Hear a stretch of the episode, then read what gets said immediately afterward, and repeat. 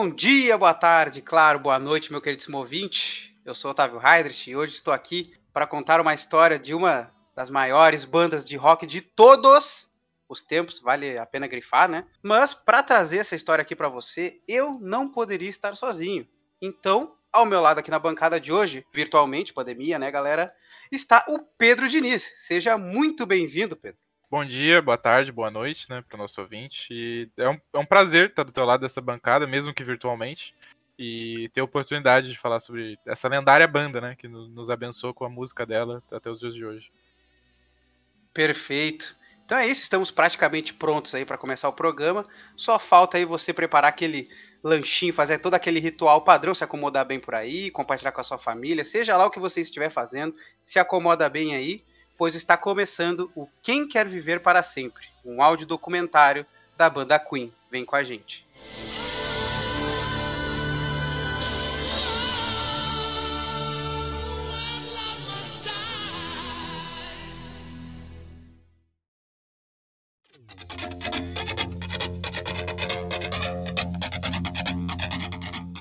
Então, nossa história começa em 1968, diretamente do túnel do tempo.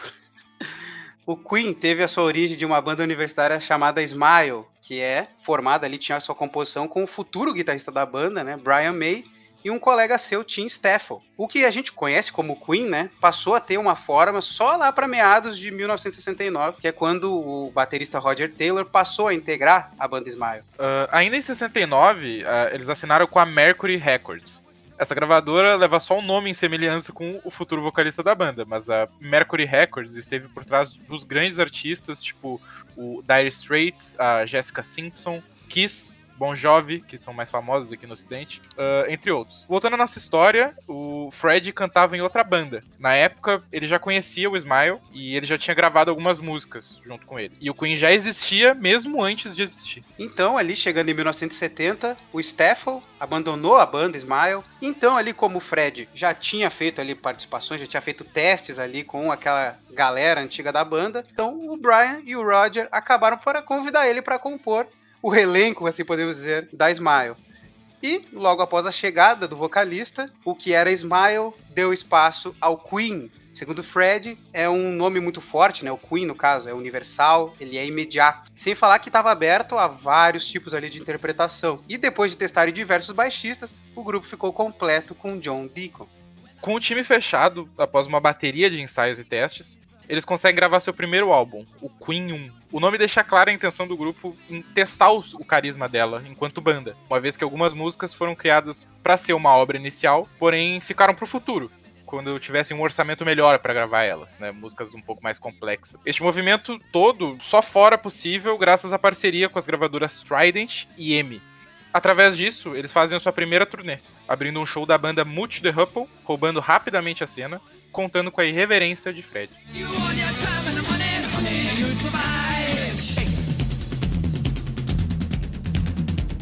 Então tá fresquinho aí na sua mente, ouvinte, que a gente acabou de falar que algumas músicas tinham ficado para escanteio, até ali que o Queen possuísse ali uma condição melhor para produzir essas músicas, né? essas músicas mais complexas que nem o Pedro falou. Então esse momento chegou. Em julho de 1973, o Queen 2 ou Queen 2 era lançado com as músicas que a gente acabou de citar, que foram escanteadas momentaneamente, e novas composições. Em março de 74, eles conquistaram ali o quinto lugar entre os discos mais ouvidos, conseguindo assim partir para sua primeira turnê como uma atração principal. Infelizmente, ali nesse, nesse percurso de tempo, o Brian acabou contraindo hepatite e essa turnê toda teve que ser cancelada. Um detalhe bacana de trazer aqui para você, ouvinte, na produção desses dois primeiros discos é que os integrantes da banda eles começaram a testar em algumas músicas o que viria a ser o grande diferencial do som do Queen no futuro, que é a reprodução de alguns instrumentos ali através da guitarra do Brian, através do baixo do John, entre outros, até mesmo pelas vozes deles ali, né, emulando alguns sons, né? Ou seja, eles buscavam ali trazer o máximo do potencial da, das técnicas de estúdio ali possível, né, para dentro das músicas deles. E isso aos poucos foi se tornando aí um dos grandes trunfos. Anote isso no seu caderninho, pois vai ficar bem explícito nos próximos álbuns da banda. She keeps in a pretty cabinet. Tu pode estar percebendo aí, meu caro ouvinte, que há um espaço de tempo bem considerável entre o primeiro e o segundo álbum da banda. Porém, a partir de agora, é do Reino Unido pro mundo. Em 74, é lançado o Sure Heart Attack, um sucesso mundial do Queen.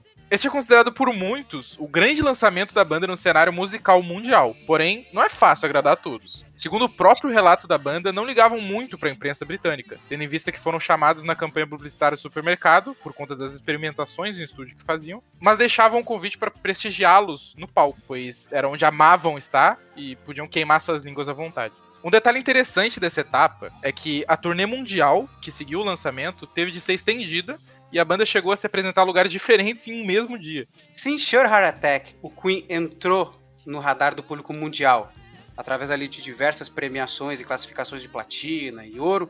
Era certo que um novo disco estava vindo por aí e dessa vez, meus amigos, ele seria algo que entraria para a história da música. Is this the fantasy? Caught in a landslide, no escape from reality. Em 1975 é lançado A Night at the Opera. Nesse trabalho, a fusão do rock com a música clássica ditaram o ritmo de toda a produção, tendo seu ponto mais alto com o clássico Bohemian Rhapsody. Nesse IP, o grupo ganhou o apoio da Amy Odeon, que já tinha feito parceria com eles antes, né? Que é uma empresa britânica de fonografia, que investiu ali milhões de dólares nos shows europeus que a, o Queen fez e nas campanhas de difusão da banda ali por todo mundo. Quem ainda não via o Queen como hitmaker, se podemos dizer assim, agora já não tinha como não considerar mais essa ideia. Desse ponto da história em diante, veríamos a banda lançar seus maiores clássicos, ano atrás de ano. São elas Somebody to Love in Days at the Races, We Will Rock You, We Are the Champions in News of the World, e Don't Stop Me Now em jazz.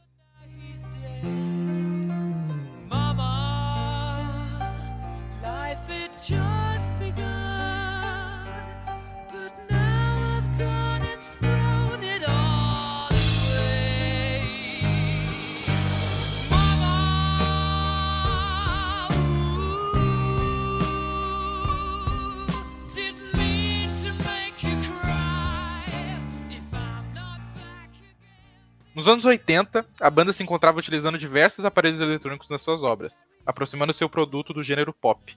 O álbum The Game, de 1980, traz Crazy Little Thing Called Love, homenageando o estilo Elvis Presley, e Another One Bites the Dust, música que antecipou aquilo que viria a ser conhecido como New Wave e teve sua melodia adaptada por alguns artistas. Em sua última aparição, fora adaptada pela boy band sul-coreana BTS, com a música Butter. E no mesmo ano, o grupo teve presente nas trilhas sonoras do filme Flash Gordon, do diretor Dino De Laurentiis. Então, na década de 80, como nós já estamos falando, né, se via um maior ali questionamento por parte da imprensa em relação às produções da banda, sobre a sexualidade do Fred. Uh, alguns faziam questão ali de tecer críticas negativas para tirar realmente a banda do sério.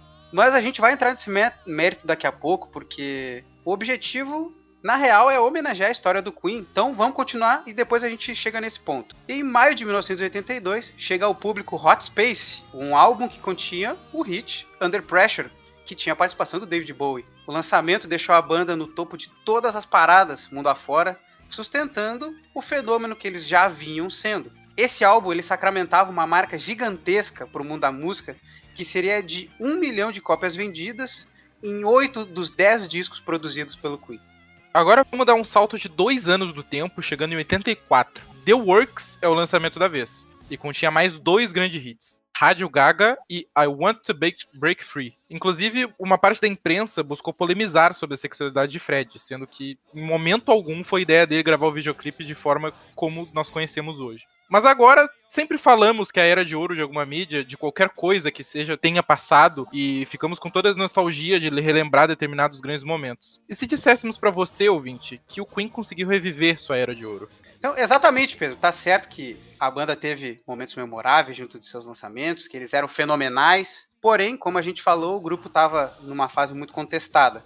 Os integrantes pensando em suas carreiras solo, tudo se encaminhava para que eles dessem um tempo de tudo aquilo. Mas o ano de 85 veio para cravar o Queen na história da música.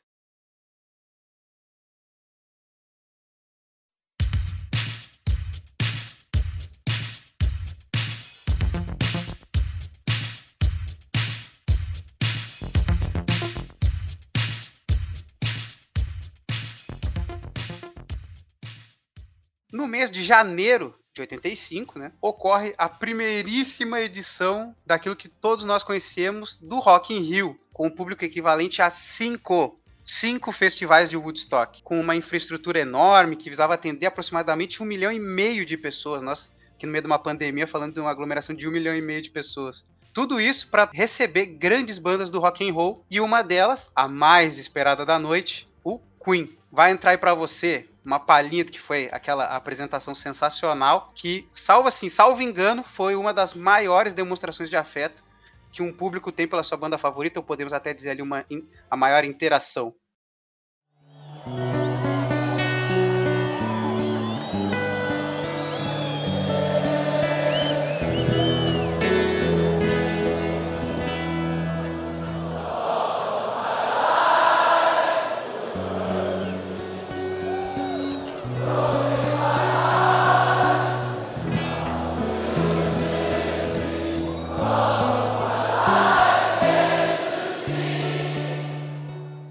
Após essa aparição lendária no Rock in Rio, o grupo estava com ânimo renovado. Podemos dizer que o ano de 85 foi uma resposta de público e da banda para quem buscava derrubar a banda. Em questão de poucos meses, eles estariam de volta aos palcos para fazer novamente uma apresentação histórica. Em maio daquele mesmo ano, a bola da vez era um evento chamado Live Aid, que tinha o objetivo de acabar com a fome na Etiópia. Esse festival veio a ser a maior transmissão em larga escala da história. Foram aproximadamente 2 bilhões de espectadores. O show do Queen marcou aquela ocasião, pois estavam a todo vapor. Como mencionamos, eles resgataram a aura da época de ouro. E, ainda em 85, compuseram a trilha sonora do longa-metragem Highlander.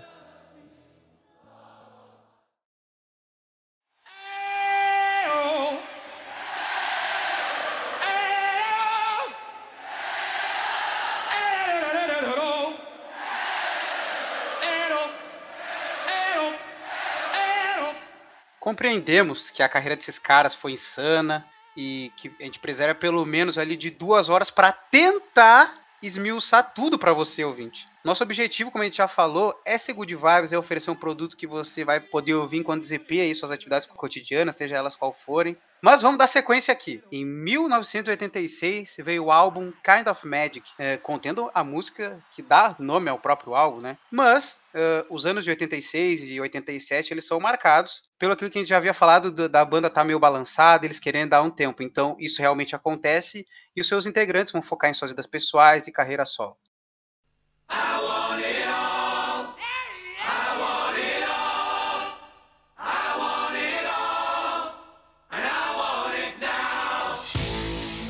Entre abril e maio de 1987, o Fred foi diagnosticado com o vírus da AIDS. Fato esse que bagunçou tudo o que ele tinha no momento. Ele manteve esse fato em segredo de início, e o Queen só voltou a se reunir em 88, quando acordaram que todos receberiam créditos pelas produções, para evitar que o estrelismo e a ganância atingissem eles. Essa reunião resultou no The Miracle, que continha o single I Want It All, uma das músicas de maior sucesso da banda e uma das mais queridas pelos integrantes da banda. Um fato que podemos perceber sobre as músicas dessa época é que seus clipes eram filmagens reaproveitadas, com pequenos trechos inéditos visando não exibir tanto Fred. Tanto que em 89 não houve turnê do novo disco, pelo motivo de quererem quebrar um pouco do ciclo repetitivo que criaram desde o início da caminhada da banda. Tonight, I'm gonna have myself a real good time. I feel alive.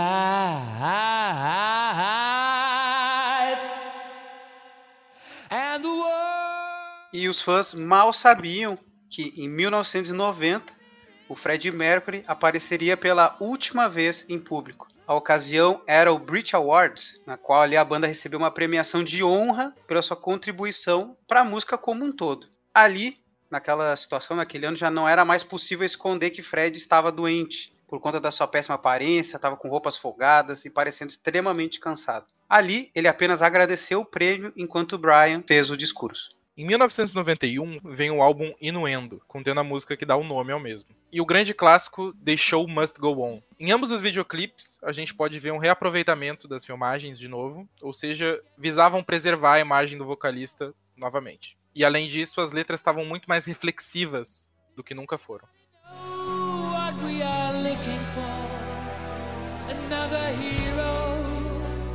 Another mindless crime behind the curtain in the Então, em 24 de novembro de 1991, Fred veio a falecer. Contudo, antes de partir, ele deixou um recado para o mundo, que eu vou repetir aqui para vocês, obviamente, vou falar ele em português, né?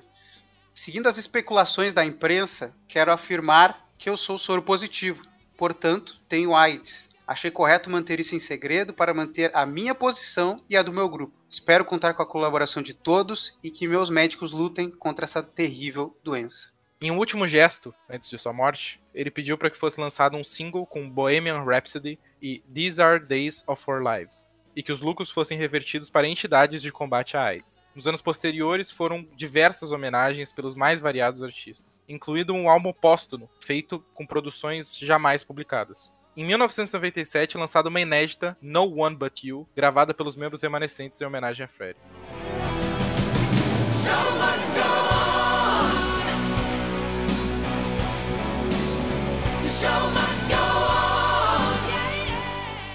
Então, ouvinte, a história dessa grande banda, com a sua formação original, é essa.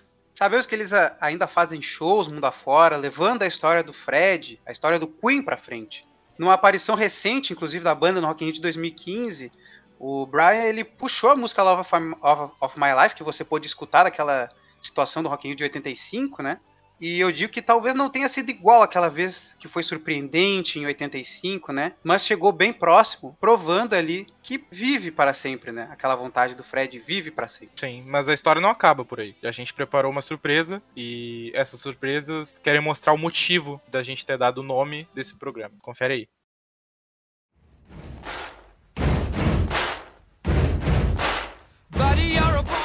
Então, para darmos início a esse momento aí tão especial do nosso programa, contamos com a participação de um dos grandes comunicadores do radialismo gaúcho, Porã. O Queen vive e viverá para sempre pela sua originalidade. Geralmente o artista que persiste, resiste ao tempo, é porque ele foi muito original, ele trouxe uma coisa nova, uma coisa que impactasse muita gente, muitas pessoas. O Queen na sua obra fez isso. E o Queen também teve um dos maiores vocalistas da história do rock, um dos maiores cantores da música pop de todos os tempos, que é o Fred Mercury. Então, por esses e outros motivos e por flertar entre o rock, o pop e, e até, né, em algumas canções com a ópera, o clássico, o Queen resiste ao tempo e sempre permanecerá como dos um dos grandes artistas da história do rock and roll. Olá, meu nome é Jefferson Abreu, eu sou professor de matemática e gosto muito de rock and roll. Falar do Queen reúne muitos sentimentos, tornando um conjunto de emoções porque é inegável que o Queen foi uma das maiores bandas de rock do planeta. Cada integrante da banda depositou amor na composição de suas músicas, deixando marcas significativas na vida das pessoas, deixando emoções aflorarem em cada um de nós e despertando um outro olhar para as coisas. O Queen será eterno, pois suas melodias ficaram em nossas mentes e corações, nos enriqueceu de alegria e nos fez chorar de emoção. O rock and roll nos envolve, nos eleva a outras esferas, faz com que a gente quebre barreiras, vença obstáculos do emocional negativo, e o Queen contribuiu e contribui ainda para que isso aconteça. Não que o Queen seja combustível para agir sobre as coisas, é só uma maneira de expressar o que a música boa faz com as pessoas. Eu me chamo Jéssica Salles e para mim o Queen vive e viverá para sempre porque ele foi o trabalho de uma vida. Conhecendo a história da banda e a história dos membros, a gente consegue perceber um pouquinho de cada um ali um pouquinho da característica e da forma de ser de cada um. E é impossível falar da banda e não lembrar do controle de público gigantesco que eles tinham. Era algo quase que surreal. E nesse sentido também é, é quase impossível não destacar o Fred, porque esse, ele era quase que um encantador de pessoas esse traço nele era tão forte que ainda hoje, vendo os, os shows e os vídeos, tu consegue sentir um pouquinho dessa, dessa emoção e dessa sensação que ele passava pro, pro público dele. Então esse ponto e vários outros colaboraram muito para que o Queen acabasse se tornando não só uma banda da época dele, mas, mas quase que um acontecimento histórico. I've paid my dues time after time. I've done my sentence. No mês de novembro se completarão 30 anos da morte de Fred. E não poderíamos deixar batido. Tamanha era sua importância para o cenário musical. Numa entrevista, os integrantes da banda afirmaram que o vocalista não deixaria os palcos nem mesmo depois de velho. Então é isso podcast está terminando. Agradecemos a vocês que nos ouve ou ouviu até esse momento. E se você gostou, segue aí para possíveis novos projetos desse tipo e, claro, compartilhe com amigos, familiares, até mesmo desconhecidos que gostam de Queen, uh, ah, para que mais pessoas tenham conhecimento da, da importância que o Queen teve para o mundo cultural e musical no geral, para nossa história como humanidade. Então, antes de eu fazer minha despedida aqui desse programa maravilhoso, eu gostaria de agradecer imensamente a participação dos nossos convidados e em nome, claro, né, agradeço em nome meu e do Pedro e com certeza aí ajudaram a brilhantar ainda mais esse programa em homenagem ao Queen. E meus queridos, minhas queridas, quero dizer para vocês que Queen sim foi um fenômeno do rock and roll e trouxe diversas inovações para o gênero através das suas composições, vocês puderam acompanhar algumas das músicas que rodaram aí durante o programa. Deixou diversos clássicos que vocês também ouviram e com certeza ainda são ouvidos né, até hoje. São regravados e são utilizados. Eles não caíram no esquecimento. Claro que muito se deve a todo o empenho que a banda colocou em cada música que eles lançaram. Claro que também não podemos esquecer que a voz raríssima de Fred Mercury, que conseguia sair de uma nota aguda e ir para uma nota grave na mesma frase, sem nem sequer trepidar ou ter uma falha na sua voz. Sem falar, né, da sua autenticidade, do seu jeito de ser, a presença de palco que tinha. E mesmo com tantas críticas, a banda com toda o seu fenômeno de querer a participação do público junto dela cravou o seu lugar na história. Mas agora deixo com você. Quero que você ouvinte responda essa pergunta aí. Será que o Queen vive para sempre? Respondam aí. Eu sou Otávio Heidrich e ao meu lado está o Pedro Diniz, e esse foi o Quem Quer Viver para Sempre, um áudio documentário da banda Queen.